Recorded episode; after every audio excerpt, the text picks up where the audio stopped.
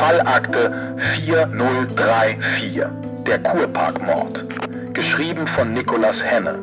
Produziert von Fund Music. Für Kugelsicher, der Copcast der Polizei Hessen. Ganz leise tönten die Klänge ihrer Lieblingsband durch die Wohnung, während sie barfuß über den weichen Teppich im Schlafzimmer glitt. Es war ein befremdliches Gefühl, dass es vermutlich der letzte Tag sein würde, an dem sie dieses Haus betreten hatte. Der letzte Tag, an dem sie neben ihm aufwachen durfte. Und der letzte Tag, an dem sie das Gefühl von Freiheit vollends auskosten konnte. Sie hatte es immer schwer gehabt mit Vertrauen. Vor allem dann, wenn es darum ging, ob jemand vor der Polizei den Mund halten konnte. Und so sehr sie Thorsten auch glaubte zu lieben, so sehr sie die gemeinsame Zeit genossen hatte, sie war sich sicher, dass er keinen Tag aushalten würde, bevor seine Aussage die Polizei auf ihre Fährte lenken würde. Wenn die Begegnung im Café kein Zufall gewesen war, suchte man sie sogar schon. Während sie in der rechten Hand ihren Rotwein hielt, riss sie mit der linken Hand eine Schublade nach der anderen auf, warf den Inhalt auf den Boden und inspizierte jeden noch so kleinen Winkel auf der Suche nach dem Sparstrumpf, den Thorsten für den Notfall versteckt hatte. Den Schlüssel zu einem Schließfach mit all dem Geld, das er sich in den letzten Jahren illegal zusammengerafft hatte. Doch sie fand nichts.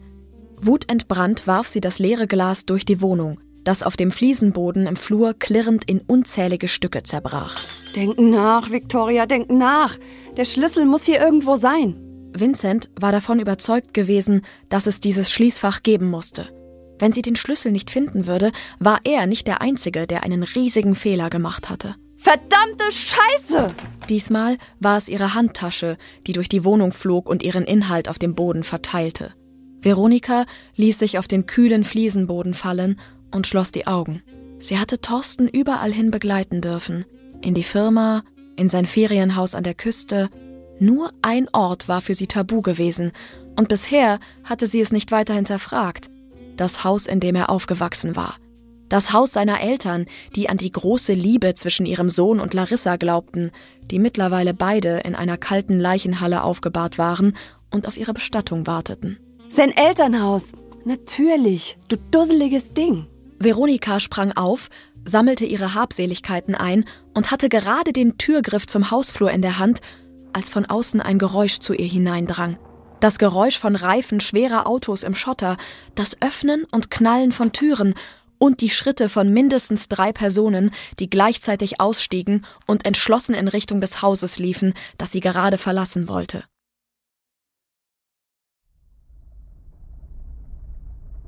Diesmal war es Silvia selbst, die fuhr. Henning prüfte den Durchsuchungsbeschluss, den er wenige Minuten zuvor vom Amtsgericht abgeholt hatte. Steht alles drin, was wir brauchen. Hoffentlich sind wir nicht zu spät. Soll ich eine Einsatzfahrt anmelden? Nein. Wenn sie nur von weitem ein Martinshorn hört, war's das. Henning spürte die Anspannung am ganzen Körper. Mit zwei Dienstwagen fuhren sie durch die Stadt und wurden immer wieder von dem lahmenden Verkehr ausgebremst. Aber die Zeit drängte. Wenk hatte kein Geständnis abgelegt. Das Einzige, was er verraten hatte, war die Anschrift der Wohnung, in der Veronika Piotrowska unter falschem Namen wohnte. Zwei Streifen waren auf dem Weg dorthin, während sie selbst Wenks Wohnung nach Beweisen und weiteren Hinweisen durchsuchen wollten, ehe Veronika sie vernichten und untertauchen konnte. Der Erfolg ihrer Ermittlungen hing von diesem Einsatz ab, der am Wiesbadener Stadtverkehr zu scheitern drohte. Natalie und Serkan fuhren ihnen hinterher und versuchten, den Anschluss nicht zu verlieren, während Silvia jede Gelegenheit nutzte, um auf eine freie Spur zu wechseln. Nach einer halben Stunde bogen sie auf die Sonnenberger Straße ab und kamen ihrem Zielort näher. Endlich. Die anderen beiden Streifen waren schneller als wir und warten schon in der Parallelstraße. Sollen sie warten, bis wir auch vor Ort sind? Sag ihnen, sie sollen in zwei Minuten loslegen. Mein Bauchgefühl sagt mir ohnehin, dass sie nicht in ihrer Wohnung sein wird. Henning sah den verbissenen Blick, den Silvia nicht verbergen konnte. Sie rechnete mit dem Ernstfall, damit, dass sich ihre Haupttatverdächtige nicht wehrlos verhaften lassen würde.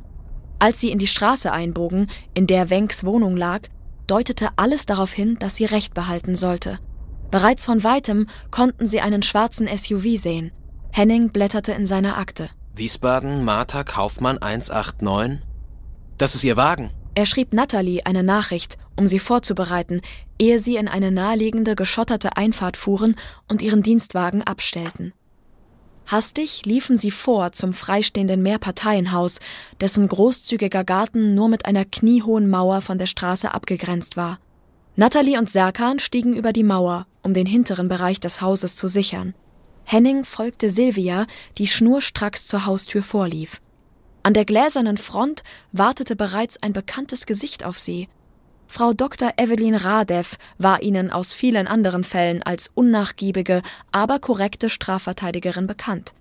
Thorsten Wenk hatte sich für sie entschieden, nachdem er erkannt hatte, in welche Lage er sich durch seine Aussage gebracht hatte. Guten Tag, Frau Frei. Herr Bachmann, haben Sie den Durchsuchungsbeschluss? Henning reichte ihr ein Exemplar, bevor er seine Waffe zog und vor zur Haustür lief. Silvia holte den Schlüssel heraus, den sie von Wenk erhalten hatte, und folgte ihm. Wir gehen davon aus, dass Wenks Geliebte und unsere Haupttatverdächtige in der Wohnung ist. Ich rate Ihnen, im Auto zu bleiben, bis wir die Wohnung gesichert haben. Dann marschierten sie durch den Hausflur hoch bis ins zweite Obergeschoss, in dem sich Wenks Wohnung befand. Natalie und Serkan schlossen zu ihnen auf.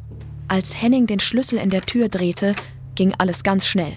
Henning, Silvia und Serkan sicherten Raum für Raum, während Natalie den Flur im Blick behielt. Nur einen Augenblick später standen sie wieder zusammen und berieten sich. Die Wohnung ist leer. Sie muss irgendwo im Haus sein. Wenn sie uns entwischt, haben wir gar nichts. Das stimmt nicht, Silvia. Ich denke, wir haben den entscheidenden Beweis gefunden. Serkan hielt eine kleine Plastiktüte in die Luft. Im Licht der Halogenlampe waren einzelne blonde Haare zu erkennen. Aber das passt nicht zusammen. Wenk kam nicht einen Moment für den Mord an Larissa Petersen in Betracht. Das kann nur fingiert sein. Wo hast du die Tüte denn gefunden? Sie lag im Flur auf dem Boden. Ich habe mich fast an den ganzen Scherben geschnitten, die dort rumliegen. Wenn du mich fragst. Oh, darüber könnt ihr euch später streiten. Sie entwischt uns. Natalie stürmte die Treppe runter und gab den Blick auf das Panoramafenster im Flur frei. Und auf eine Frau mit braunen, schulterlangen Haaren, die es eilig hatte, in ihren schwarzen SUV einzusteigen.